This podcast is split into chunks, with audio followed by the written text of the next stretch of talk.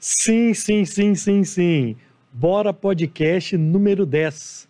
Bora Podcast número 10. Esse número eu tenho que repetir, porque não é à toa que a gente trouxe um camisa 10 para poder comemorar esse programa. Muito boa noite, muito bem-vindo todos vocês que estão acompanhando mais uma edição do nosso podcast, o podcast mais mineiro de todos. E hoje à noite, o nosso camisa 10, doutor Fabiano Caseca. Caseca, bem-vindo, meu amigo, tudo bem? Obrigado, tudo bem, uma honra, obrigado pelo convite, estar aqui, um lugar bonito, um estúdio bonito, chique, né? Então, espero que o programa, que eu possa corresponder à altura. Claro que vai responder, gente, e hoje eu vou tentar seguir as minhas regras aqui, porque, Fabiano, eu vou soltando aqui algumas coisas, vou esquecendo, esqueço do patrocínio, esqueço de falar. Gente, o chat está aberto para perguntas. Hoje é palestra, palestra motivacional e palestra de vida. Então, aproveite o chat, mais para o final a gente vai fazer as perguntas para o Casé, que é outra coisa. Com ele não tem lero-lero, não. Pode perguntar o que vocês quiserem. Tudo que quiser, tem problema nenhum. e o programa de hoje é um oferecimento da agência de viagens Voe Aqui. Quer passagem corporativa, hotel e aluguel de carros? Mandem um e-mail lá para o contato arroba voeaqui.com.br e chama lá no Rogério. Contato arroba voequi.com.br. Fabiano Caseca. Prazer. Prazer todo. Camisa 10, né? Ô, ô Caseca, eu queria. É assim. É que a gente fica um pouco no chavão de falar do início da vida, mas não tem como não contar o início da sua história. Você é de Itapecerica, é isso? Eu sou de Itapecerica, no município de Itapecerica. De... Eu nasci numa comunidade chamada Palmeiras. E, e nunca morei em Itapecerica mesmo a fazenda, que eu chamo de fazenda, na verdade é um pequeno sítio dos meus hum. pais, ficava na fronteira dos municípios de Tapicirica e Camacho, e de lá eu saí, eu não morei na cidade, eu passei, fui direto. Ah, tá, então não teve essa história de você morar, sempre foi tipo sitiante? Sim, é, trabalhando na roça, fazendo todo o serviço da roça, que é duro. E tem uma história que eu vi, eu não sei, a gente, aqui nós vamos falar de muito caos que eu ouço do senhor, ou de você, do que for melhor. Você é melhor. De, de você, que é o seguinte, você fazia também, por exemplo, tinha que ir na cidade, você ia, você fazia esse... esse... É, é, muito no jovem, muito criança ainda, e eu comecei a trabalhar. A fazenda a gente começa a trabalhar muito cedo, é. porque você tem que tratar de porco, galinha, animal, pegar cavalo, guiar boi, selar cavalo, é uma loucura, né? E logo eh, eu comecei a, fazer negócio. Eu ia à cidade na garupa de meus pais, meus avós, meus tios, e depois passei sozinho, fazer compras, muitas coisas que as fazendas não produzem, né? Sal, querosene, que na época a luz era de lamparina, ah. então você ia fazer compra. Comprimido cibaleno, estou falando uns negócios aqui que vocês que são não. jovens não lembram não. Comprimido melhoral, corte de calça, corte de camisa, então eu ia fazer compra. Fazer Esse tipo compra tipo de serviço cidade. era na cidade, né? Era na cidade, tinha que ir à cidade comprar. E depois eu descobri que tanto a fazenda do meu pai, eu estou chamando de fazenda porque é roça, mas é coisa modesta, e do meu avô produzia muitas coisas que não eram aproveitadas. Por exemplo, laranja, hum.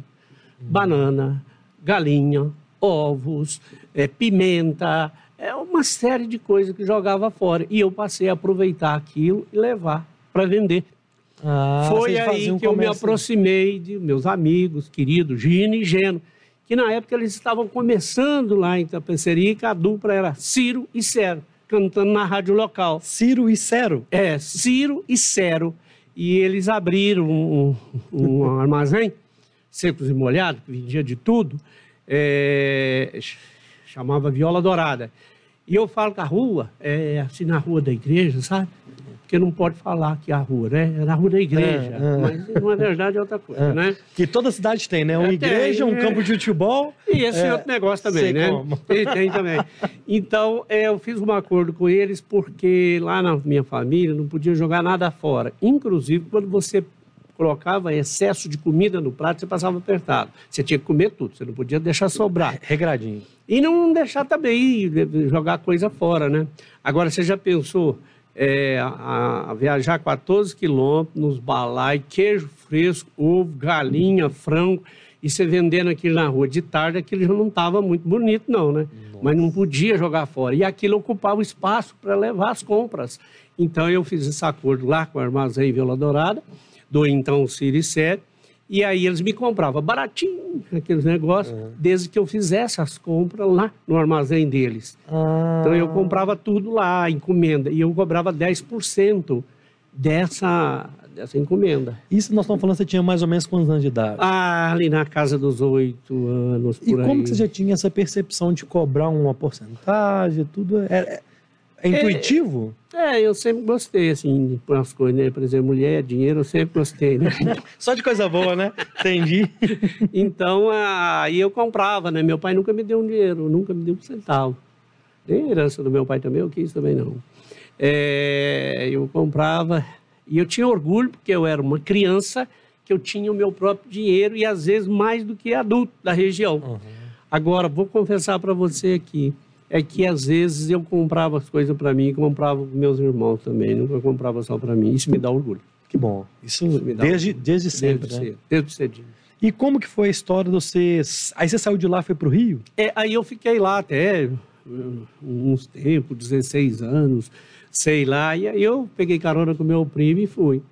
Aí logo comecei a trabalhar, dei sorte, sofri muito, fui a pensão da dona FIFA, eu comia arroz lá e eu achava que o arroz era igual da minha mãe, porque minha mãe fazia às vezes um arroz, botava uma castanha lá, e aquilo você está mastigando, é gostoso, crocante, né? Uhum. Mas lá, sabe o que, que era que tinha no arroz que ela que uhum. tinha lá?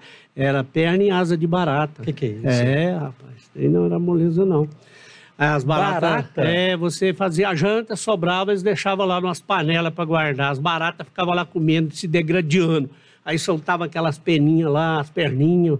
Aí no dia você comia, esquentava aqui. Quando eu descobri, eu sou muito nojento, tive que mudar da não, mas pensão. Não, tem... não sei. Aí você mudou dessa pensão? É, eu mudei e fui para outra, e depois fui para a República. E aí fui estudar, né? Porque eu, não, eu era semi-alfabetizado, eu tinha seis meses de escola, um curso de português por correspondência que eu fiz no Instituto Universal Brasileiro em São Paulo. Você já pensou você estudando, nada fazendo, ir à cidade, levar o material, buscar material, estudando com luz de lamparina, lamparina. aquele negócio do querosene, a uhum. pretinho assim, mas era a única alternativa. Eu queria aprender um pouco mais e tinha que fazer isso. Então, meu primeiro diploma foi do Instituto Universal Brasileiro de São que Paulo. Coisa. Curso de português por correspondência. Que história. Que, que é isso? Mas foi legal, sabe por quê? Eu lembro que eu fui de carona com meu primo num Fusquinha bege. E ali naquele Fusquinha, sozinho, cansado, viagem longa, estrada ruim na é. época. É, e eu fui, eu sou uma pessoa de muita fé, eu fui rezando, ah, pedindo a Deus para que ele me desse condição de arrumar logo um, um emprego para que eu pudesse ganhar o meu dinheiro honestamente, com o suor do meu rosto, como uhum. meus antepassados me ensinaram. Esse Deus foi tão generoso que ele me deu logo um emprego. Eu cheguei, acho que na quinta, na segunda eu já estava empregado. E hoje ele me dá a possibilidade de empregar mais de 5 mil pessoas. Então, a certeza de Deus, e eu lamento em quem não acredita, porque, né? Mas Deus é muito presente na minha vida, comigo. E a história de você encontrar uma pessoa na praia, tem Deus no meio, não tem? Tem Deus no meio, porque é... não, não, não, não era possível aquele negócio assim, né? Foi um caso. E, e quem que eu encontrei? Né? Conta, conta em detalhes para pessoa importante, gente. né? A, a, na praia, eu sou assim. Sempre fui muito altruísta. Hum. Eu sempre, se vê uma situação, eu gosto de ajudar. Eu. Não sei, eu tenho essa mania, né? Como diz o outro, o sujeito falou outro dia, falou, gente, se cair um aqui, o Fabiano pega, põe nas costas, ele é o primeiro a chegar no hospital com a pessoa. Isso mesmo, eu tenho atitude. Atitude. É. E eu estava lá e estava vendo ele é, a criança, duas criancinhas, e, e, brigando, porque queria sanduíche, queria guaraná, e ele tomando cerveja. Um homem grandão, brancão, uma mulher branquinha pequena, e um casal, parecia até gêmeos, menino. E o seu, e o seu Fabiano E eu ali? escutando lá, sentado lá na beira do... Porque De... eu, tinha, eu tinha ido no mar, só sabe para quê? Ah. Para provar se era água, era salgada mesmo, que eu não acreditava, né? Então eu fui lá e... Então o, o, Fabiano, lá de Itapeceri, que está lá na praia, experimentando, e, a água do mar. a água do mar, é. E aí você vê esse rapaz... Não, e a preocupação maior, sabe o que, que é? Porque eu vi aquele monte de areia, eu falei, nossa senhora, daqui a pouco vai chegar a turma aqui com cimento, se eu tiver que fazer essa areia tudo aqui. A água e a areia já tem. e aí sim, fui lá, ofereci, fui lá, comprei um sanduíche, os meninos foram comigo. E aí ficamos. Peraí, você ofereceu para ir comprar ir o sanduíche? comprar o sanduíche, porque eles estavam tomando cerveja e os meninos estavam chorando porque queriam sanduíche e Guaraná. E a barraca estava longe, acho que era o posto 6. Aí eu ofereci para ir lá. Fui lá e comprei, aí ele falou, ah, o cara é legal, mas já falou um negócio que eu já não gostei, né? Porque você não é daqui, né? Eu tinha, eu, eu gostava de cinema, eu gosto de cinema hoje, mas eu gosto de cinema no cinema.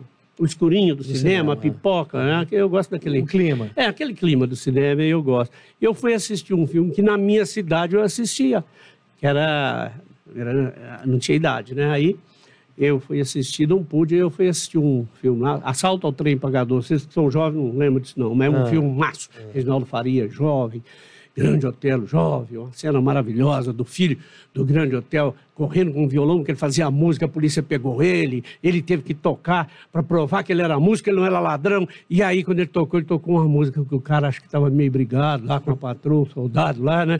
E aí o soldado começou a chorar e emocionou com a música. Aí falou: Não, você não é ladrão mesmo, não, pode ir embora. e então, mas aí do, eu fui, fiz isso, ele falou: "Qu- assistiram o filme ainda. Aí eu vi uma, um sujeito e fez uma pergunta para um guarda lá na esquina. Aí o guarda apontou para lá e falou, bom, mostrando, acho que era o endereço. Quando ele saiu, ele estava de braço cruzado, ele falou assim, não tem jeito não, mais um caipira no Rio. Eu fiquei com raiva daquilo, né, porque aquilo foi para mim também, né? Um caipira chegando lá no... Mas passa, né? E aí ele era um... o rapaz falou, você não é daqui não. Né? É, aí eu, eu- aí eu comecei a falar e ele pegou e falou: É, porque eu também não sou daqui, não, tal, eu sou do Mato Grosso, não sei o quê. Aí começamos a conversar e quando ele me deu o cartão, né? Aí eu, eu, eu tinha pouca escolaridade, mas bobo eu não era, não. É, nunca foi. Eu vi lá Ford do Brasil, Vasco Bruno de Leme, presidente. Falei, o quê? Presidente da Ford. Ah, falei, "Agora." Aí ó, arranjou emprego para mim, eu fui trabalhar. E a Ford naquela que época que é isso? foi muito legal para mim, porque ela já, é americana, né, já usava o sistema de rodízio. Aí, cada é, ocasião, você estava num departamento. Até que, quando eu estava já quase completando o ciclo todo, eu fui parar num tal de consórcio. Rapaz, tem 47 anos que eu estou lá e não saí desse negócio mais de jeito nenhum. Entendeu? O negócio é bom demais. Há 47 anos, num favor que você foi fazer na areia da praia. descobriu alguma coisa para sobreviver. E aí, né, não, não ganhava bem, não- mas sobrevivia, trabalhava muito. É, o carioca, um- gente muito boa, principalmente naquela época, né, meio malandrão, né? Os caras estavam farriando, eu estou trabalhando. Aí fui estudar, fui fazer, o, na época era o Madureza, é, depois passou a chamar... Madureza? Era Madureza, depois passou a chamar Acertando o Passe, depois Supletivo e agora é EJA. Eja. Inclusive, eu sou sempre chamado para Paraninfo de turma de EJA, Educação Jovem e Adulto, né, o EJA. Que- e aí, que porque isso? eu fiz isso e eles acham que ah, ele fez, não, eu chamar ele para ser Paraninfo. Não, mas tá certo. Ô, gente, vocês estão entendendo o que está acontecendo aqui agora. Fabiano Caseca estava no Rio de Janeiro, que é um mineiro no Rio de Janeiro, experimentou a água do mar, Era salgada mesmo? Posso Era- dar o era testemunho. salgada mesmo? Era salgada, era. conheceu o presidente da Ford do Brasil e que lá ele soube entender como funcionava a questão de consórcio, que nós vamos chegar lá daqui a pouco. E tem uma história que eu queria que o senhor contasse do primeiro carro. Você Aí foi comprou. um SP2, né? Ah, Um SP2 amarelinho. mas foi lá no Rio ainda. Lá no Rio. É, sabe que era bom? Ah. Porque não, não cabia carona, né? Então era só eu e a gata. Só você e a e gata. a gata, é. No Rio de Janeiro. É, vai. veio para BH também. E veio para BH também. Veio também. E tem alguma história dessa época lá do Rio de Janeiro, independente do serviço que o senhor pode contar bacana? Curiosidade? Que você nunca contou para ninguém? Curiosidade? Ah, É. mas tem muito, Não, né? Mas conta uma, mais, mais levezinha. Ó, uma lá, por exemplo, que foi legal para mim foi o seguinte: as pessoas, é, a gente ganhava, não me pergunta moeda que eu não lembro, a gente ganhava 500 para vender uma cota de consórcio. Você recebia 450 e 50 ficava retido. Aí chegava o carnê, era carnê de Carnê. pagamento. Aí quando você tinha que levar o carnê na, na casa do, do cliente. E aí você recebia, quando você entregava, trazia o protocolo, você recebia os outros 50. pessoal malandro, falsificava assinatura, jogava o carnê na água do mar, sei lá para onde quer, não entregava. Eu falei, faz isso não, rapaz, me dá para mim, eu entrego tudo. Pegava um saco de carnê, jogava assim, então, dinheirinho no bolso, entendeu? É, então, eu, eu, eu, trabalho hoje, por exemplo, de 14, 16 horas por dia, por dia, mas sempre trabalhei muito, sempre trabalhei muito. O senhor acha que, assim, é muito genérico, muito superficial falar que tudo que a gente mexer tem uma oportunidade de ganhar um dinheiro? Ou não? Como, como que você vê isso? Tudo que o senhor mexe, você vê alguma oportunidade de ter, ter, algum tipo de lucro financeiro? Ou você não pensa nisso? Não estou falando da questão social, óbvio, não, solidária, não. Mas negócio. Olha, é, eu sou daqueles que acham que o ser humano, ele nasce com uma capacidade que ele pode. Não acredito muito naquele que fala, eu não dou para essa coisa. Ah. Eu acho que tudo é preparação, a pessoa tem inteligência, é só ser preparado, ele consegue. Eu venho dando sorte na minha vida, as coisas que eu é, mexi, as minhas empresas hoje, graças a Deus, estão bem, obrigado, já bombando. Tá já bombando, tá bombando. Consórcio multimarcas. Quanto início, não, não começou com multimarcas, né? Não, na verdade, eu já sou fundador da Anti... Desculpa, não é consórcio multimarcas, é multimarcas consórcio. É multimarcas consórcio. É. Mas eu, eu, então, da Ford, fui para a Fiat, a Fiat estava chegando aqui, eu fui o, o, que vendeu o grupo número um da Fiat, foi eu que vendi. E legal porque eu vendi para os funcionários, né? então eu chegava lá na, na no, no, Cabra, lá no funcionário, e falava assim: o presidente mandou essa corte de consórcio para você comprar agora. O cara, mas eu tô. Vem cá. O presidente mandou e você não vai comprar. Não, comprar. não você não entendeu. Eu falei que apesar de eu estar tá apertado, eu vou comprar sim. Eu é. vendi o grupo 36B e 72 pessoas. Duas horas eu já vendi o grupo todo e pronto. Depois fui trabalhar na primeira concessionária, a Cobrasa, primeira hum. concessionária Fiat, a primeira e a maior por muitos anos. E lá nós vendíamos o consórcio da Fiat, era uma distribuidora Fiat, então vendíamos o consórcio da Fiat. Aí nós optamos, eu ainda empregado, em fundar o consórcio Cobrasa. Fundamos ah. a Cobrasa Consórcios. E aí depois, aí eu comprei a parte dos sócios, é, Assim... Mas não foi assim, né? Calma. Não, não, lá. tem, muito, tem vamos, muita vamos... batalha aí, é... rapaz. Tem muita batalha. Porque do jeito que ele tá falando aqui, gente, ele chegou lá, fizemos, não, mas hum. Vamos no detalhe. Qual que foi o momento desse, desse, essa, essa mudança, né? Que você falou, você ainda era funcionário, como que chegou nisso? É, a empresa era uma empresa boa, mas não era a principal do grupo econômico. O grupo ah. tinha várias empresas. Então, e Empresa, ela sabe, ela tem que te dar no mínimo duas coisas: dinheiro e prazer. E ela dava até um dinheirinho, mas não dava prazer para os sócios, porque eles não entendiam do assunto. Então, às vezes, dava constrangimento. Porque amigos perguntavam, né? Quantas vezes estava no, no, restaurante, no barzinho, ligava para mim para saber coisas primárias do negócio. Do, um colega queria saber dele lá. Então, eu fui o responsável para fundar. Fundei a empresa como empregado, como superintendente. E depois eu senti assim, é, querendo crescer. Eu sou muito inquieto. Eu quero ir para frente, eu quero crescer. E eles travavam, porque eu não conhecia as operações de Eu queria, só tinha uma loja em Belo Horizonte. Eu queria ir para o interior, eu queria ir para outros estados, eu queria vender outros produtos. E eles não deixavam. Aí um dia barraram um projeto, um grande projeto meu, e eu tenho sempre um, um, limitador muito que eu luto com ele até hoje, né? A timidez. Eu não, assim, senhor? eu sou tímido, extremamente tímido. Quando eu vou chorar, o corpo banheiro, eu tenho vergonha de chorar em público. E esbarraram um projeto, a gente tinha comprado a Mesbla, a Mesbla tinha sofrido uma intervenção com o sócio Mesbla, e a gente, eu negociei, eu fiz 12 reuniões lá em São Paulo, Estava tudo acertado, era cliente demais, era dinheiro demais que a gente ia trazer. E eles barraram. Barraram e eu não tive argumento, não tive competência para reverter aquilo. Uhum. E eu entrei em desespero, fui, corri para o banheiro e fui chorar. E fiquei umas duas horas no banheiro chorando. Talvez tenha sido o momento mais precioso da minha vida, porque ali eu fui é, pensando e não aceitar mais aquela situação, que eu, eu, eu podia ir além e eles não deixavam eu ir além. Então eu falei, criei coragem e fui conversar com o dono. Falar que eu quero comprar sua empresa. Ele riu na minha cara. Falou, ah, você tá rico? Eu falei, não, você não esperou terminar, eu vou comprar fiado. O cara queria morrer. Aí não durou seis meses, já estava comigo. Eu fui negociando e tal, e, e compramos. E comprou. E aí eu comecei a, a colocar. Foi uma guerra muito difícil, não foi fácil assim, comprei. é, é. Como você falou aí, é um processo, auditoria, uma opção de coisa. E depois veio a parte mais difícil, o Banco Central aprovar. Porque é uma instituição assemelhada financeira, o Banco Central tem que aprovar. E eu não tinha lastro, não tinha dinheiro, não tinha nada, a coisa ficou, foi muito difícil. Deu certo. Deu certo, e aí, quando foi aprovou, tá tudo agora, meu nome e tal, é, aí veio o contador e um gerente falar comigo, é, o negócio é o seguinte, só que a despesa está começando a passar a receita. Vixe. Eu falei, pelo amor de Deus, mas pode deixar que eu vou à luta. Eu tinha projetos, né?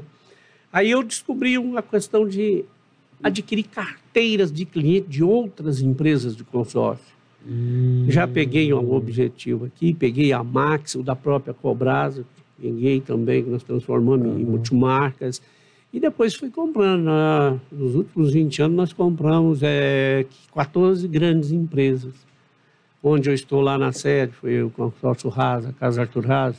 Casa Turras, lembra Comprar disso? tudo fiado, não tinha dinheiro não, nunca tem dinheiro não.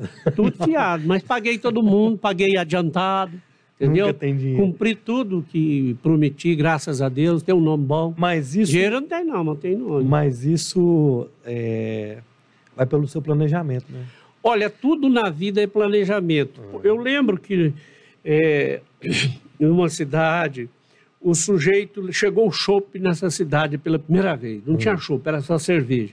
E o negócio começou a bombar. E o cara vendendo muito. Aí o outro, zoiudo, viu e abriu um outro bar do lado para vender, quebrar os dois. Por quê? Não fez pesquisa, não fez um planejamento estratégico, não fez planos de negócio. Então, eu faço um planejamento, eu faço uma pesquisa eh, da renda per capita da cidade onde eu vou abrir uma loja, do IDH, entendeu? Eu verifico tudo. A, a margem de erro é muito pequena, você consegue amenizar. E aí faço um planejamento estratégico, um plano de negócio e vou expandindo. Hoje nós já temos 330 lojas e ah, o projeto para 2023 são 700. 700 E vai lojas- dar, e vai dar, e vai dar. E vai dar. Ah, chegar o rei da turma. O que, que é isso? Gente, eu falei com vocês.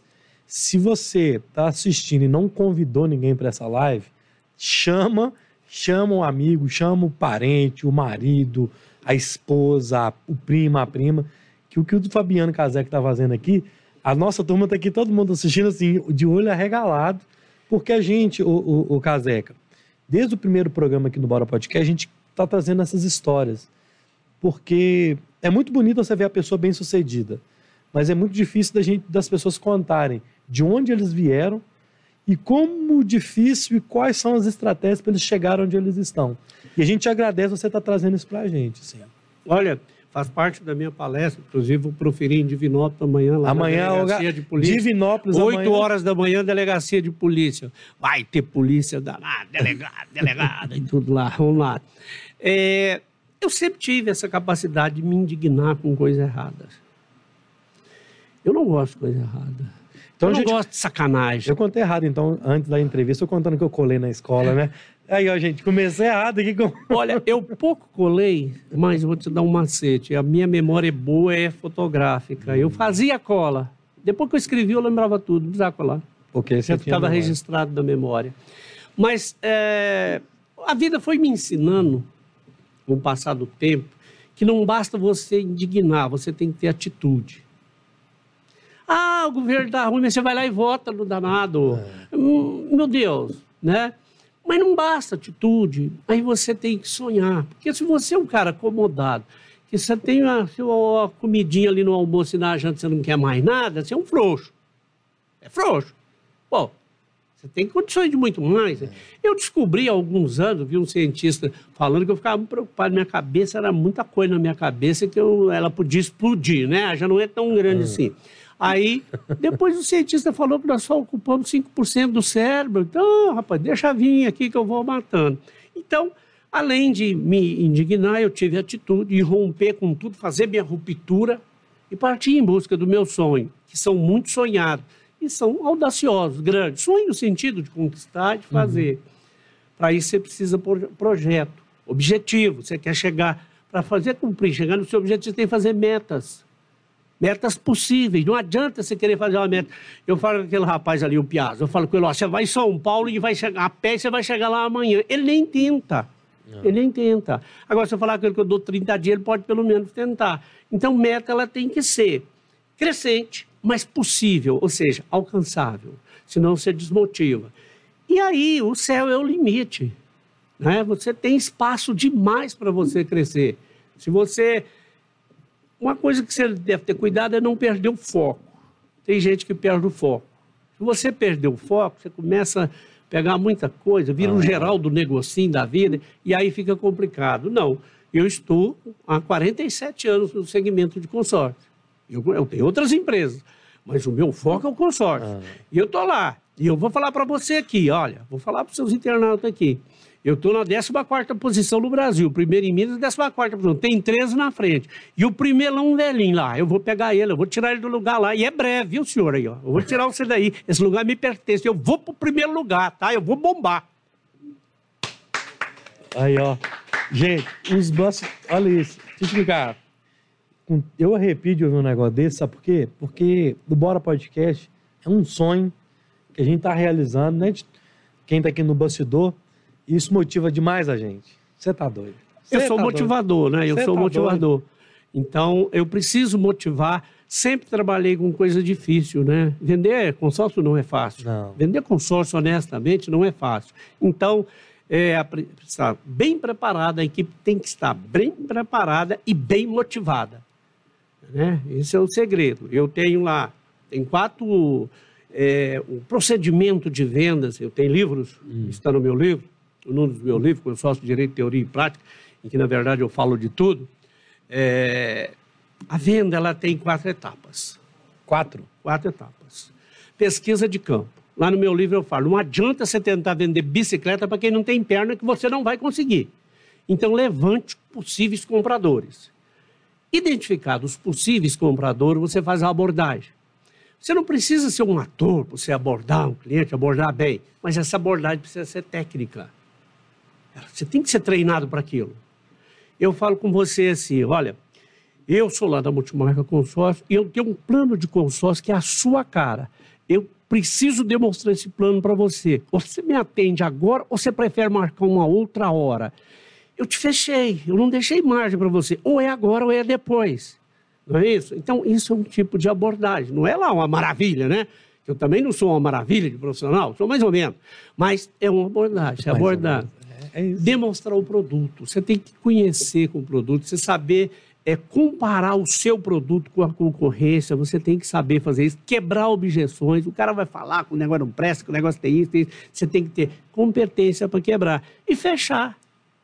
Porque tem gente que faz tudo isso, mas não fecha, rapaz. Tem hora que você tem que dar o um fechamento na pessoa. Você sai com a menina aí, você tá lá no bar, você sai com a menina, você sai pro barzinho, você vai à caça, né? Vamos dizer assim, os jovens. Tá sempre à procura. Você vai à caça, aí você senta lá, a menina olhou para você, sorriu, olhou, fica aqueles dois bobão, olha pra você, vai lá, rapaz, você sorriu para você, ela tá sozinha, você tá sozinho, pede licença, posso sentar com você, eu convido ela para sentar com você. Isso é fechamento, ataca logo, rapaz. Você, tem gente que não faz, então ele não fecha a venda, ele não fecha, ele aproxima as pessoas, mas ele não sabe materializar a coisa. Então é preciso fazer isso para você ter sucesso. Planejamento, trabalhar muito. Ó, oh, se alguém falar aí, que ligar aqui e falar que conhece alguém que morreu de trabalhar, é mentiroso, tá? Ninguém morre de trabalho. Ninguém morre de trabalho, morre não. Não, morre, morre não. não. Morre não. a hora que você cansa, você desmonta, dorme, depois você acorda, você acorda novo. Então, trabalhar muito, planejar, a vida é assim. Ô, ô Fabiano, eu fui, não vou citar o nome, deve ter uns 10 dias, que a gente tenta fechar patrocínio para o pro programa. Sentei com o senhor, né, né, o senhor um cara jovem, de uma, uma, um conglomerado até bacana. Na hora que eu sentei para apresentar o podcast para ele, até o Piazza estava comigo, ele não, ele não deu tempo, nem deu apresentar o programa. Porque o podcast é um programa novo e tal, não tem muito público. Do jeito que ele veio, que se eu tenho essa convicção e já tivesse visto do jeito que o senhor falou, ele teria me tratado de outra forma. Com certeza. Porque eu fui sem planejamento nenhum, eu, nem, eu só queria que ele me ajudasse Na a pagar verdade, o você programa. não sabia o que eu você queria queria. dinheiro. né? Você né? estava meio perdido. É isso, isso. Mas é isso, é o que muitas pessoas fazem. Tipo assim, eu quero mudar de vida, eu quero mudar de emprego. E eu, por quê? Onde eu quero chegar? Qual é a minha meta? Eu tinha 12 filiais na empresa na ocasião, 12 gerentes. Assim. Aí eu resolvi construir esse planejamento estratégico que hoje está desde 2012, setembro de 2012, que está bombando.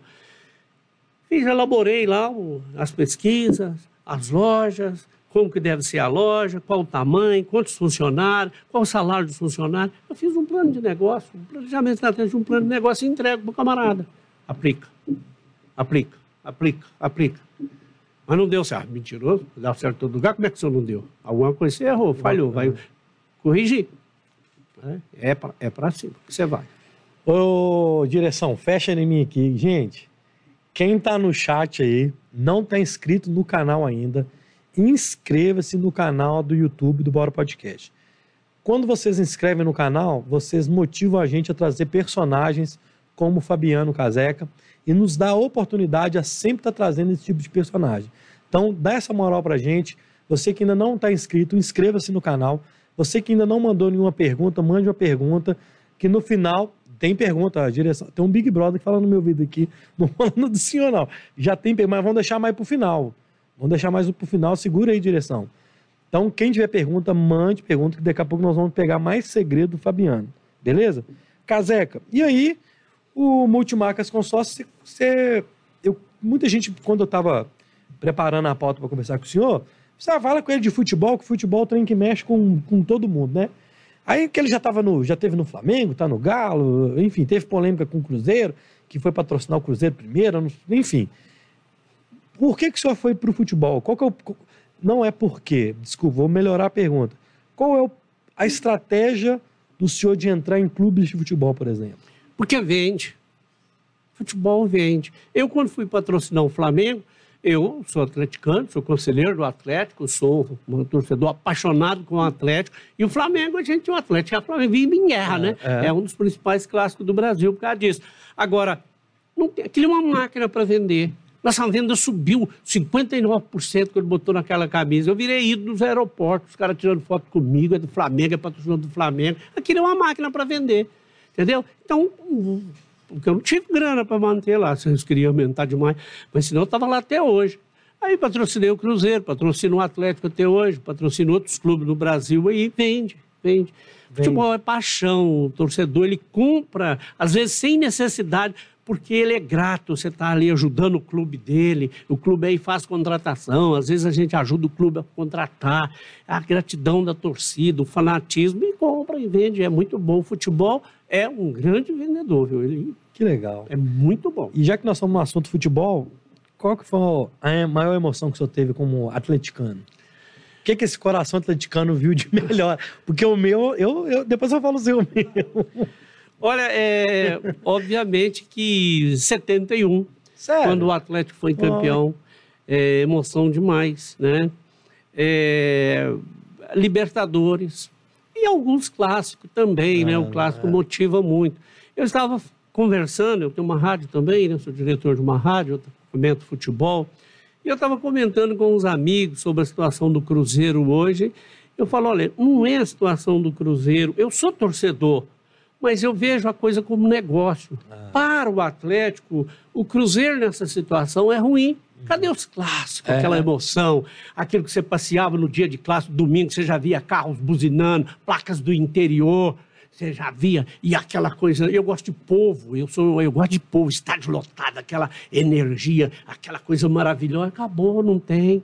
Gente, o Cruzeiro precisa reagir e vir para o pau disputar. É, eu tenho um grupo, né, de, de atleticano, cruzeirense, fica conversando, e a gente fala muito disso.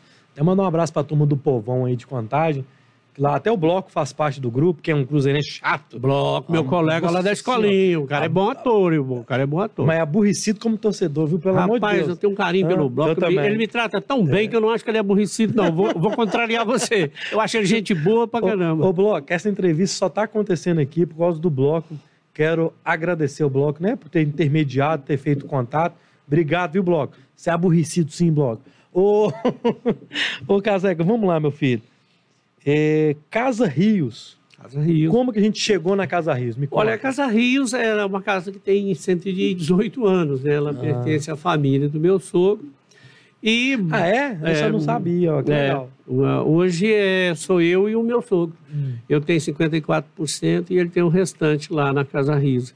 Foi do avô dele a casa, ele tem uma história. Ah, tá. Inclusive é muito legal a reunião, às vezes a gente leva, ele é médico, provedor do hospital, tem 79 Ah. anos. E, mas para contar a história da Casa Rio, a gente leva ele, né? conta a história, conta os detalhes né, das dificuldades, essas coisas. Então é muito bacana. Apesar dessa né, crise da pandemia que eh, dificulta, né? aí nós estamos vivendo agora falta de produtos, tem um comprador, mas não tem o produto para vender, mas a Casa Rio vai virar um gigante ali. Eu, Que bom. eu fui para lá para fazer crescer. Vamos começar, vamos, já estamos no projeto para abrir mais uma loja em Divinópolis, uma cidade intermediária, e depois vamos invadir BH também, por que não? Show, show. É. Ô, direção, eu vi que rolou algumas mensagens. A gente quer soltar umas aí pra gente já dar uma interagida com a turma aqui. Ah, eu quero, sem ser pergunta, vamos deixar a perguntinha mais pro final, é?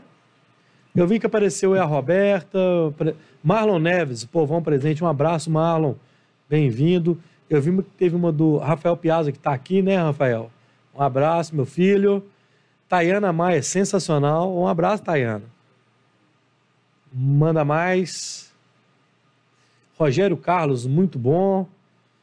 Alex Musi, doutor Fabiano, uma grande história de vida de um grande empresário. Ali é Obrigado. Palmas, né? Obrigado, Alex. Alex Musi, lá do Paraná. É Paraná ou Santa Catarina? Paraná. Show de bola. Rodrigo Moratti, esse é top. Obrigado, Rodrigo. Escrever lá no canal, viu, meu filho? Daqui a pouco a gente vai para as perguntinhas, então. E aí, ô, ô, doutor Fabiano, escolinha na TV. De onde surgiu o senhor participa? O rapaz. Não, mas aí Culpa dele. ele tem que vir aqui, né? Culpa dele. Se ele quiser, ele que se defenda, mas tudo culpa E como dele. é que é a sua participação nisso? Você, você- Olha, você ele- curte aquilo ali demais, né? É muito eu bom, né? curto muito, eu É curto muito, é, eu gosto dessas coisas, eu sou um brincalhão nato. É, então, a escolinha é brincar, né? O pior é que a gente paga a conta. Esse é o ruim da parte ruim, Não, né? Mas o resto é bom demais. Vai pagar a conta deve ser bom. O resto é bom demais.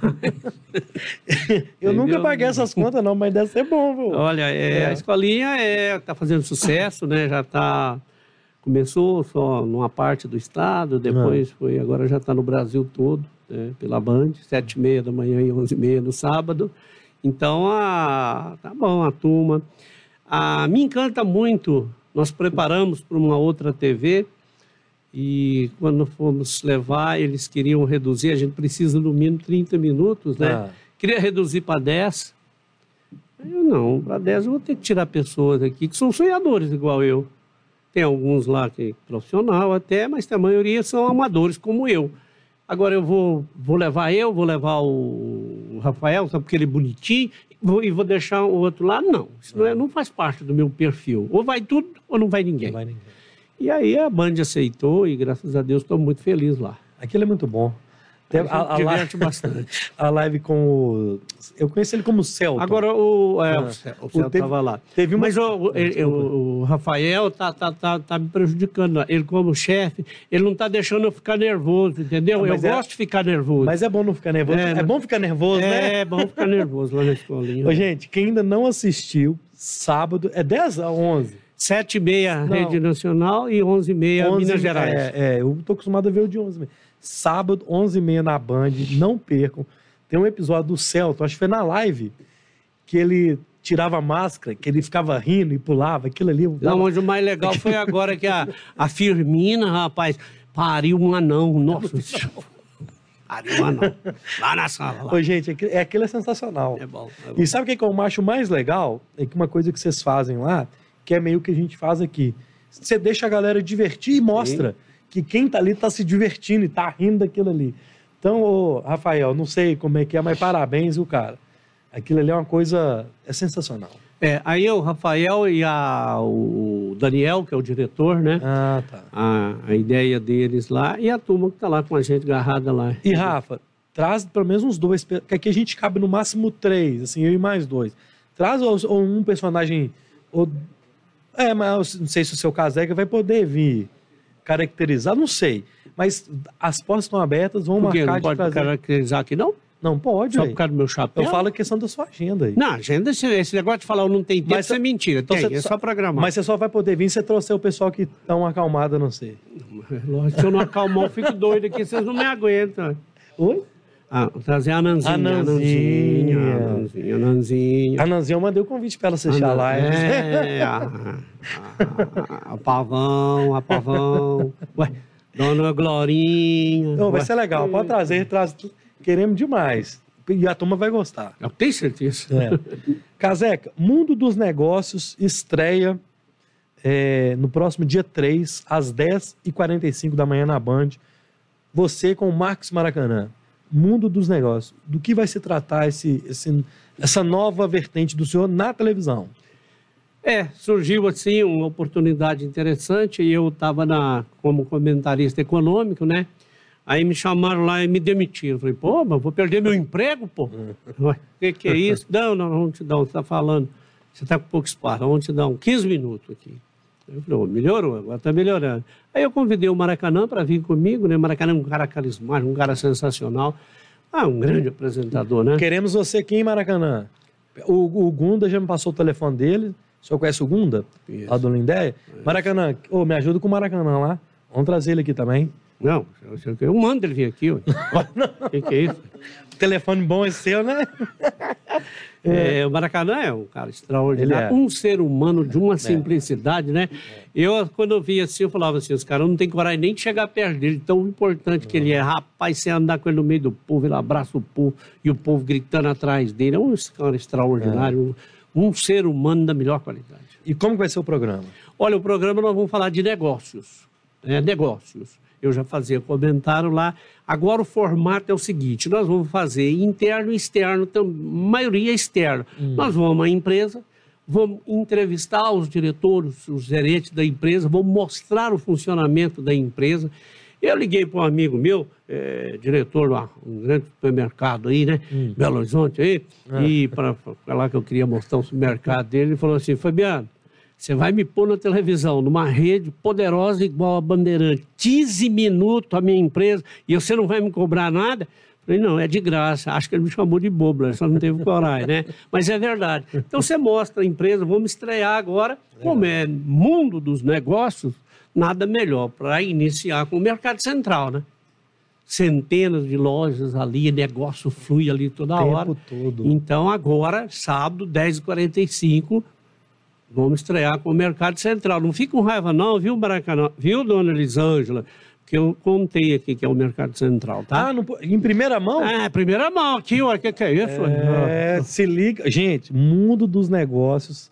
O tema Mercado Central. vai Mercado ser lá no Central. Mercado Central. Foi gravado lá no mercado, no meio do povo.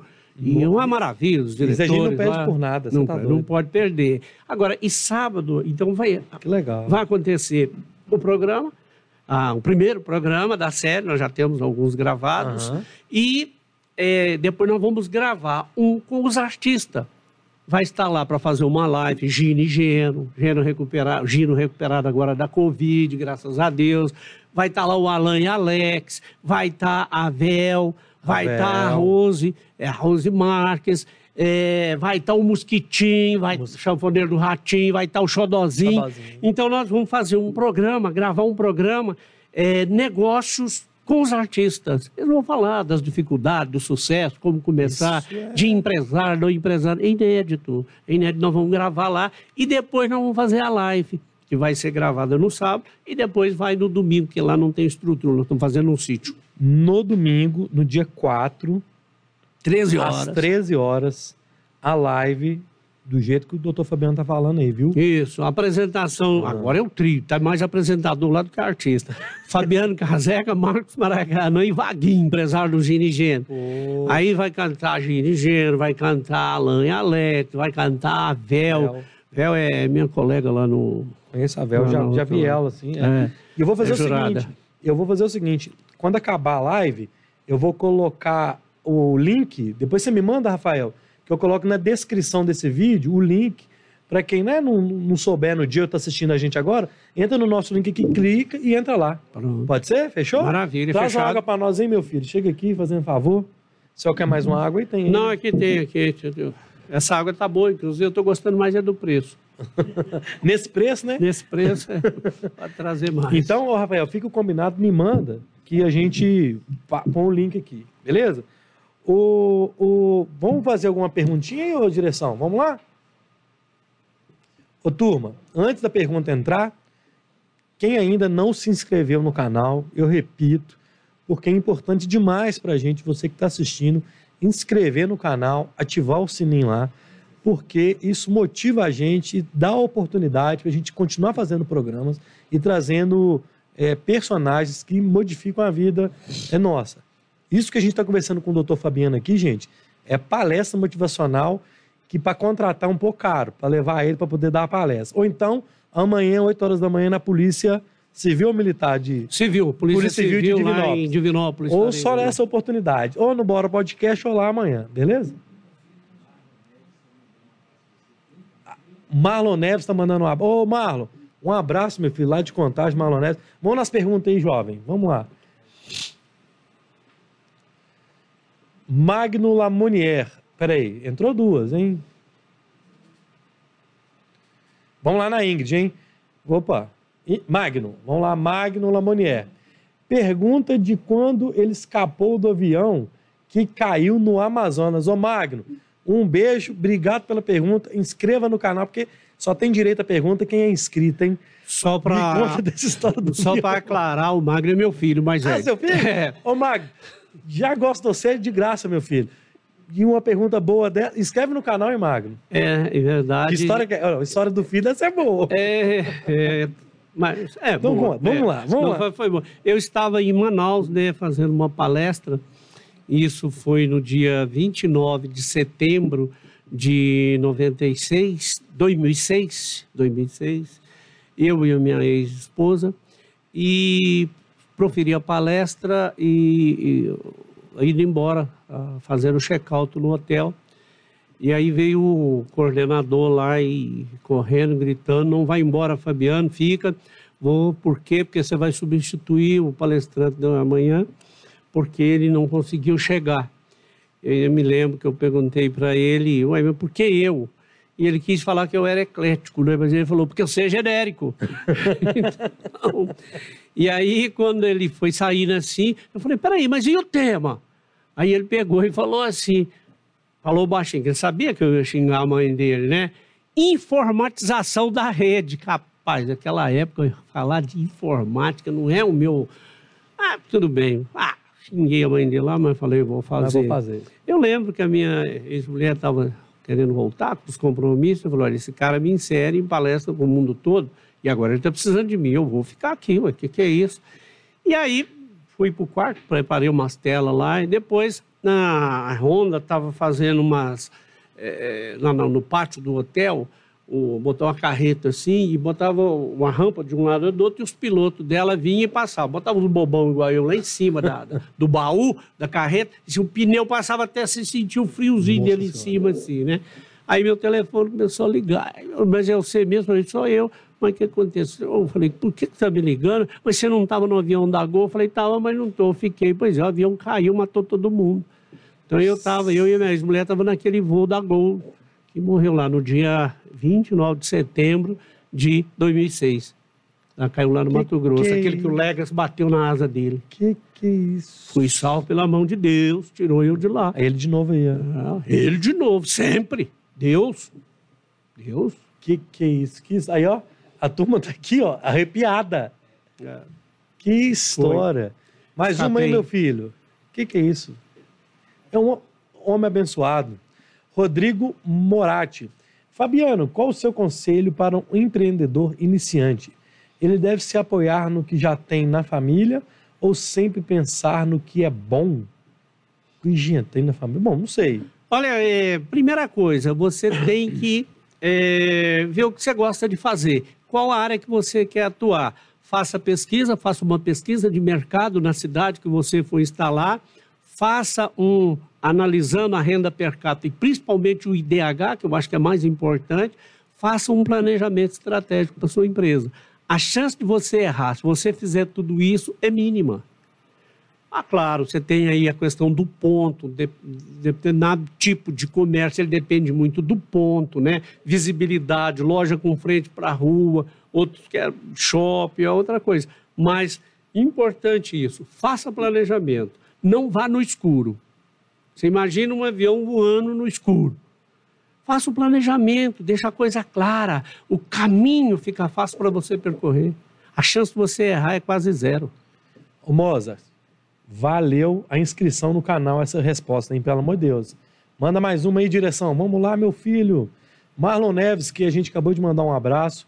Quero saber como ele trabalhou a timidez para estar hoje em rede nacional de TV. Quando o senhor falou comigo que era tímido, eu falei que eu não, não acredito, porque assim, as, eu te conheci aqui antes, né, assim, e eu já te vi na, na TV, eu sempre achei o senhor bem extrovertido. Como que foi essa boa pergunta, Amalo? Obrigado. Olha, o grande segredo para você lidar com a timidez é você estar preparado para aquilo que você vai fazer. A insegurança leva, complica muito a sua timidez.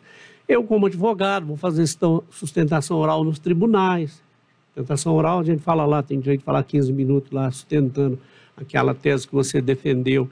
Eu sou professor, eu sou palestrante sobre vários temas. Então, é dizer, eu tenho que romper com aquilo e enfrentar. Não tem outra solução a não ser enfrentar. Agora, se prepara. Se você for fazer uma palestra e você não estiver bem preparado, aí sim a sua timidez vai aumentar, porque você vai ficar nervoso e a situação vai complicar. Mas se você estiver bem preparado, não faça palestra de repente, prepara antes faça um esboço na sua cabeça, anote alguma coisa em algum lugar. Você pode consultar, se você não tiver tela, se estiver fazendo computador, está lá na tela. Aí você comenta, anota na, na, na, num papelzinho, anota na palma da mão uma sequência que aí você vai embora e com certeza você vai superar. Acho que vai, vou continuar tímido, porque eu já sou jovem há mais tempo. Até hoje não acabei com a minha, você vai continuar com ela, mas você vai lidar com ela sem pro, maiores problemas.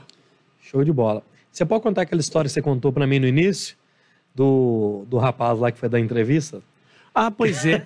Isso Gente, foi. História é sensacional. É, nós fomos inaugurar a loja da Multimarket lá em Imperatriz, no Maranhão.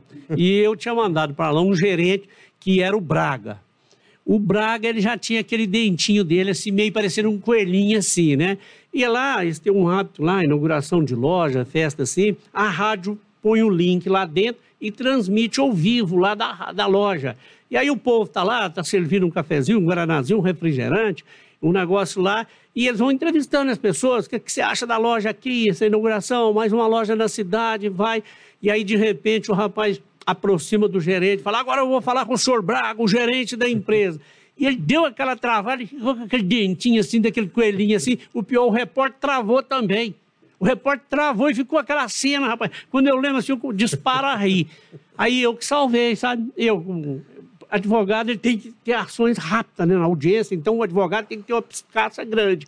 Aí eu cheguei e falei, rapaz, para que você vai entrevistar o gerente se o presidente está aqui? Eu vou falar, ué, me entrevista aqui, ó. É. Aí depois ele me agradeceu e falou: Você me salvou. Eu falei: Salvei mesmo. Agora, o meu gerente travar, o que? Ele não é profissional, mas você é profissional. Você está com o microfone na mão, como é que você travou? É, é. é foi esse caso. Eu, eu, a primeira vez que eu fui entrevistar, eu fazia faculdade de jornalismo e fui entrevistar o Willy Gonzer no Atlético e Cruzeiro. Eu tremia, igual vara verde, segurando o microfone assim, as pernas tremiam porque era o cara que eu sempre ouvia na rádio a minha vida inteira. Eu estava na faculdade de jornalismo fazendo minha primeira matéria num jogo. Fui entrevistar o Willy Gonzer.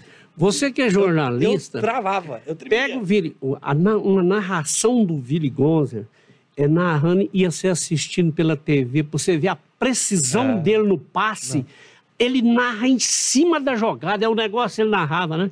É um negócio impressionante. É porque tem um que a bola já tá lá na frente, o cara tá narrando o lance é. cá atrás. Ele não, ele é em cima de pé em pé, ele tá lá. É um negócio impressionante. É, Como narrava? É o mais completo mesmo. Completo, que... mais é. completo, mais é. completo. Um beijo aí pro Guilherme Gonzer, filho do Ville, que é um amigo meu de faculdade, que me deu a primeira oportunidade para trabalhar na TV, foi o Guilherme, filho dele. Ô, direção, temos mais intervenção do público. Fábio Machado Vaz. Ô, Fábio, um abraço, um beijo, viu, meu filho? Ele adora comprar um carro e vender um carro e, e comprar um consórcio, adora uma, um, um trem. Quero comprar uma cota. Falei aí, ó.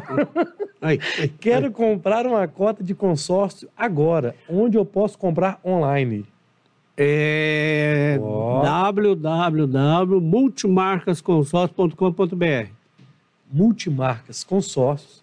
multimarcasconsórcios.com.br. Nem sei se podia, né? Mandei a ripa aqui. Você perguntou? Não, mas claro que pode, ué. Já vão, né, ué, claro que pode. O que, que o senhor acha desse, do comércio online? Olha, é, eu acho que pode ser a salvação de muita coisa aí, né? E ah, não só o online, mas o trabalho também em casa, com essa questão da pandemia, né? Nós tivemos que nos virar. Isso. De repente você sai na rua, igual aconteceu comigo, tá a cidade toda fechada, eu até tirei foto. Em plena Avenida Amazonas, no centrão de Belo Horizonte, eu não vi nem passarinho. Tinha Aquilo ninguém. me bateu um desespero. Recolhi lá dentro e falei: agora é planejar. Idoso, gestante, lactante, doente para casa. E o resto não vão fazer rodízio. Parte em casa fazendo home office, parte trabalhando aqui. E graças a Deus, batendo recorde todos os meses. O homem existe. Glória a Deus, você tá doido. Vamos lá, mais uma, meu filho. Flávio Augusto. Ô, Flávio Augusto, para fazer pergunta tem que estar inscrito no canal, hein, meu filho? Inscreva-se aí. Qual é a sua relação com Nossa Senhora Aparecida? Olha, eu não tenho palavra para descrever né, a minha relação com Nossa Senhora Aparecida, a minha mãezinha, a minha pretinha. É, tenho, além desse milagre lá de, do avião, é, eu tenho outros milagres né, de Nossa Senhora. É, quando era garoto, um touro gigante em cima do meu pai, matando meu pai. A minha mãe, uma senhora frágil, gritou por Nossa Senhora, o boi deixou. Tem um quadro na casa da minha irmã que eu mandei fazer, ficou na casa da minha mãe, representando aquela cena. Eu atropelei um menino, é, tirei a frente do carro, era um 1.6R, chamado foguetinho de Betim, né? E eu- o menino pulou na frente, porque um cachorrinho que ele estava pulou, ele foi pegar o cachorrinho, eu tirei a frente, o retrovisor bateu, o menino desmaiou, entrou lá uma senhora e gritando, e eu sou bundão, eu não mato nem frango. E a mulher gritando lá atrás: "Eh, Você matou meu filho, você matou meu filho, você matou meu filho, ele desmaiado. E eu correndo na estrada, uma hora eu estava eh, de um lado, outra hora do carro corria demais, eu tinha que chegar no hospital. E aí eu, aquela angústia muito grande, eu parece que eu ia morrer, a angústia era demais. Eu falei: Eu não posso matar uma criança do tamanho do meu que eu deixei lá na estrada com a minha ex-mulher e fui correr para o hospital. Aí, de repente, eu saio numa curva e eu vejo no céu a nítida imagem de Nossa Senhora. E eu grito, me salve, Nossa Senhora Aparecida. Aí o menino chorou, acordou lá atrás. É, você vê as consequências das coisas. Tem muitos anos. O meu filho, que tem 39, o Magno, que ligou aqui, é, tinha qua- quatro ou cinco anos. E quem, o médico que atendeu ah, esse menino para mim lá no hospital é meu atual sogro e sócio na Casa Rio, o doutor Dorival Rios. Que que é isso? Que Nossa Senhora para mim é tudo. Vou, vou sempre lá. Agora mesmo já fomos lá. Eu, o irmão Jorginho Gênero Vaguinho. Vamos lá, vamos visitar a Pretinha, rapaz. Fomos lá, pegamos helicóptero, fomos lá. É uma Que coisa, coisa. fantástica. Ela ajuda. Amém. E, quanta- Amém. e quantas e quantas vezes, assim, no momento de pressão, porque não é fácil você segurar esse monte de empresa não. com coisa Não controvertida. faço ideia, não, mas deve Tem hora não. que você vê o problema, parece que fechou tudo e parece que tudo está contra você. Esse momento ela atua. Minha pretinha, de repente ela abre um caminho para mim, é um negócio impressionante. Fé, eu, né? Quem tem, eu não tenho. É, Quem não é, tem, não é. adianta, mas é um negócio maravilhoso. Você que não tem, meu filho, Deus te abençoe aí, porque abre sua mente, só, seus caminhos aí. Mais um. Ô, direção, tá bombando hoje, hein? Roberto Andrade, um beijo, Roberto. Roberto faz nossa assessoria de imprensa aqui. Obrigado, Roberto. Caseca, você ainda tem intenção de disputar a presidência do Atlético? Eu vou ser presidente do Atlético. Ô, Roberto, ele não, ele não vai disputar, não. Ele vai o quê? Eu vou ser presidente do Atlético. Atleticanada toda aqui, ó lá, ó lá. Por que, que eu digo isso? coisa. É um sonho e eu acho que eu tenho é, propostas interessantíssimas para o Atlético. Né? O Atlético é um grande clube é um, cada vez crescendo mais. Você vê, o Atlético tem um patrimônio imenso, tem dívida, lógico, mas o patrimônio do Atlético é imenso. Você tem Labareda, você tem Vila Olímpica, você tem sede de luz, você tem shopping, e agora está fazendo o estádio. O estádio é uma coisa maravilhosa. O estádio está para um time de futebol, como a casa própria está para a família, como a sede própria está para a empresa. Então, o estádio maravilhoso ali, ele está crescendo, né? O, é. o, meu assessor lá, é que fotografa lá diário, eles filmam lá diário, né? Todo é dia, a câmera, todo é. lá, e o trem está vindo a todo vapor. Então, ser presidente, é, colocar minhas ideias em prática, é, fazer com que aquela base realmente gere craques para o Atlético, manter um time de alto nível, porque o carro-chefe de um clube é o time. Se o time estiver bombando, você vende camisa, você vende patrocínio, é, você é. vende TV, você vende tudo. E a torcida aplaude. E, então você tem que manter um time de alto nível, mas cuidar muito da base do Atlético, para que ela produza Reinaldo, é. para que ela produza Toninho Cerezo, e quantos que já produziu lá e que está tão escasso ultimamente, né? Então, eu quero ser presidente do Atlético e se Deus quiser eu vou chegar lá. Ô, gente, quem está aí na nossa live está no Instagram, vai para o YouTube, manda sua pergunta lá. Quem não está inscrito no canal, meu filho, inscreva-se no canal. Ajude a gente a crescer esse canal para a gente trazer mais convidados, trazer a turma da escolinha, trazer o Alan e Alex. Enfim, tem outro, tem um pessoal de contagem que está quase vindo aí, com uma turma boa também. Nome nacional que está vindo aí. Vamos ver. Gostaria de mandar um abraço para você que ainda é a primeira vez que vem no canal. Sinta-se em casa no Bora Podcast. Aqui no Bora Podcast é esse papo mesmo descontraído, tá? A gente quer entender e conhecer as histórias das pessoas. Mais uma pergunta. Ah lá, olha eu lá. Siga a gente lá, meu filho. Me segue lá também, é o Luiz Carlos lá. Mas inscreva no canal, que é mais legal. É, ué. Vamos lá, mais uma pergunta. A gente já tá. Quem não mandou pergunta, manda, porque daqui a pouco um abraço. Hugo Vilaça, nosso amigo lá de contagem, vereador Hugo Vilaça, pede o caseca. Ô, ô Hugo, inclusive o Alan Alec, o Alan mandou um abraço para você, viu? Como é que é que ele chamava o Hugo lá? Já foi produtor do Alan Alex. Ah, é? é, Hugo? é. Sei quem é. Pede o caseca para falar para a gente da, do, da talentosíssima dupla Alan e Alex. Conta aquela história lá do início. Olha, o Alan e Alex eu ajudei, né? Desde quando ele tinha 13 anos de idade, nós tínhamos um amigo em comum, Milton Assunção, meu amigo até hoje, graças a Deus. Gente boa demais. Mas aí vamos, Fabiano, os meninos cantam demais. Vamos fazer um, um, um jantar aqui no Raja Crio. E aí nós vamos convidar é, locutor, rádio e não sei quem mais, gravadora, porque os meninos vão bombar. E realmente eles cantaram e cantaram muito e bombaram. Eu só não sabia que eu ia pagar a conta sozinho. Mas paguei. E tá pagando até hoje. E, e valeu. Agora, é, Alan e Alex ele voltou, eu tive uma pequena participação nisso. Uma vez que o, a, o Alan estava tocando a carreira solo, a, o Alex já tinha passado mais dois Alan lá, ah, né? E depois ele casou com a Lu, estava dando certo, até fizemos um DVD lá em Uberlândia com vários artistas, um DVD maravilhoso, um trabalho maravilhoso. Mas depois não deu certo o casamento, acabou a dupla e ele voltou para o Alan. Olha, com devido respeito aos demais, mas de onde ele não devia ter saído. Parece que eles nasceram um para o outro, né? Alain e Alec, é nome próprio, inclusive, não foi preciso nem fantasiar, o é. nome, uma dupla forte. Cantam demais da conta, né, gente? O Alain e Alec cantam muito. O carisma do Alex é um negócio de doido. Minha família é imensa, todos são apaixonados com ele. O Alan também, com aquele jeito mais simples dele, um cara extraordinário. Ele chega a ser doce, um cara é. maravilhoso. Então, olha, Terminou a, a pandemia, Alan e Alegre vai bombar, mas vai fazer 200 shows por mês, eu é tenho certeza aí, é disso. Aí. Porque nós estamos juntos.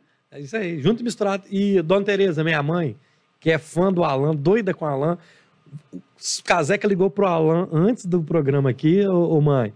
E o Alan Lex vai vir e você vai vir para você poder tirar sua foto com o Alan. É, Dona Tereza. Pronto, viu? Abraço, Dona Tereza. Ô, gente, o Bora Podcast hoje é um oferecimento da agência Voe Aqui.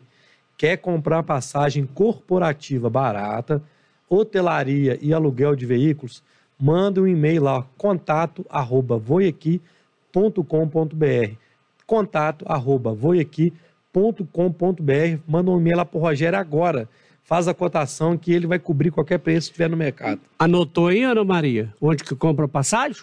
Ana Maria lá Minha da... secretária. Ô, Ana Maria, e cobre o preço mesmo, tá? E é só corporativo quem mexe. Bom mesmo. O... Nós vamos... Tem mais alguma participação? Então, vamos fazer o seguinte, só um minuto. Nós vamos fazer essa participação do Catatal, beleza? Depois tem uma última pergunta, beleza? Tem uma última pergunta do Catatal, depois tem a minha última pergunta, a gente vai pro final, porque eu sei que tem a agenda aí, beleza? Por não, ficava aqui até 11 horas da manhã, já emendava a, a palestra de Divinópolis. Catatal Sol Nascente. Flávio, Flávio Yara. Lara. Flávio Flávio- Lara. Mas não- ele tá enxergando melhor do que eu, um homem. É um jo- jovem há mais tempo, né? Flávio Lara. Como é ser empresário socialmente responsável? Flávio Lara é um amigo de Itaguara. Opa. É, a gente tem uma parceria muito boa, há muitos anos, um cara extraordinário. Olha, ser um empresário responsável, é, tem na minha cidade, Itapecerica, minha querida Itapecerica, tem gente ligada aqui. É, a empresa já participa de uma escola de música em que tira menino da rua e bota para fazer música e exige que ele frequente a escola normal. E há muitos anos que a, a nossa empresa é patrocinadora dessa escola. E outras mais. Agora, na crise, eu fui fazer live, apresentar live, levar os artistas, parceiros, para fazer live, né? Já fiz dezenas de live, arrecadando cesta. É um negócio maravilhoso. Estava entregando cesta outro dia, levando a cesta nas costas, que eu vou e pego no pesado também. Eu não fico só coisa, não. Eu vou ajudar, a Só- entregar. ah, é. E veio uma garotinha de uns 10, 12 anos e gritando: Moço, me dá uma cesta. Lá em casa está sem comida. E eu entreguei aquela cesta para ela, que não era para ela, mas eu entreguei. E ela saiu gritando: Mamãe, mamãe, vamos fazer o almoço, hoje nós temos comida. Tem gente que não faz. né? E eu ia te falar, a gente ia falar sobre isso, é aí que vale a pena o trabalho. né? E como vale? E como vale? É aí que vale a pena o trabalho. E como? Caseca, o senhor foi tema de escola de samba acadêmico de Venda Nova. Qual que foi? Foi a primeira vez que você...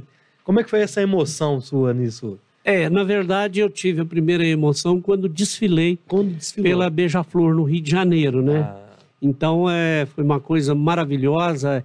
É, eu lembro que eu sonhava com aquilo, nunca tinha tido a oportunidade e eu fui desfilar. deve Depois, ser legal demais aquilo. É muito legal. Eu sou doido pra... Depois de uma espera de quatro horas para você entrar no sambódromo, aí quando você entra, aquele gigante, que é um negócio um gigante, quando você está lá embaixo, que você vê o tamanho daquilo, e aquele povo aplaudindo, e alguém né, pensava que era para ele. Eu tinha certeza que tudo era para mim, que só aquilo essa pausa era tudo para mim, entendeu?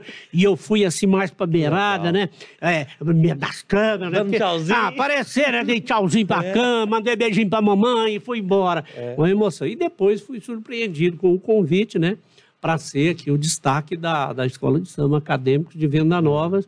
E por um triz, o carro quebrou, nós não ganhamos, ficamos em segundo lugar, senão a gente ia ganhar. Diz a lenda aí que o carro era grande até demais, Era né? grande demais. Que o E a pessoal- imagem de é. Nossa Senhora que estava lá.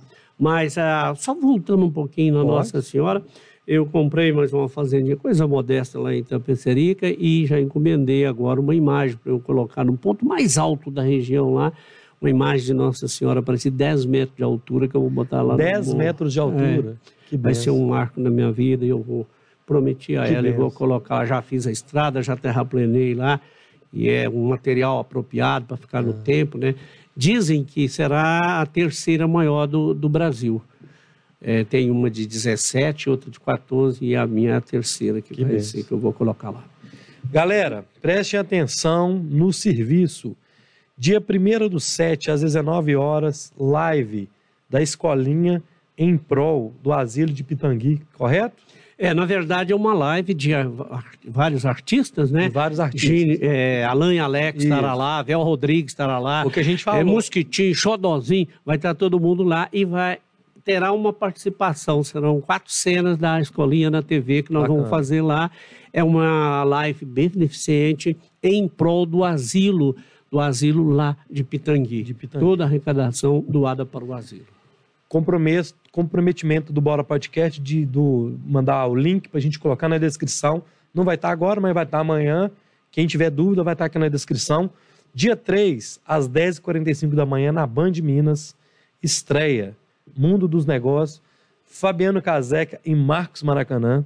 E no dia 4 do 7, às 13 horas, a live de estreia do programa que o Rafa também vai mandar o link para a gente colocar aqui.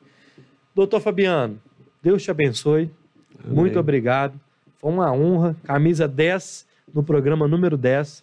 Só tenho a agradecer o senhor. Obrigado. Manda seu recado final para a turma e eu me despeço por aqui. Você que chegou aqui, até agora, muito obrigado pela audiência. Se você não está inscrito no canal, inscreva, meu filho. Me ajuda um pouquinho aí. Doutor Fabiano, obrigado. Obrigado. Deixa eu, o seu recado final, por eu favor. Eu que agradeço pela sua oportunidade, né? Sempre surge coisa boa na minha vida. Eu sou uma pessoa temente a Deus, né? E acho que ele vai encaminhando como essa coisa maravilhosa aqui, essa turma bacana aqui, a gente conversando aqui. Podia ficar até amanhã Podia. cedo. Para acabava a história, eu começava a inventar, entendeu? E o salgadinho? E a gente, e o salgadinho? salgadinho de primeira qualidade e o preço, melhor ainda, né? Esse preço? Gente, valeu aí, obrigado, viu? Um abraço a todos, estou sempre à disposição. Ah, obrigado. Fiquem com Deus, meus amigos. Um beijo, até semana que vem. Obrigado.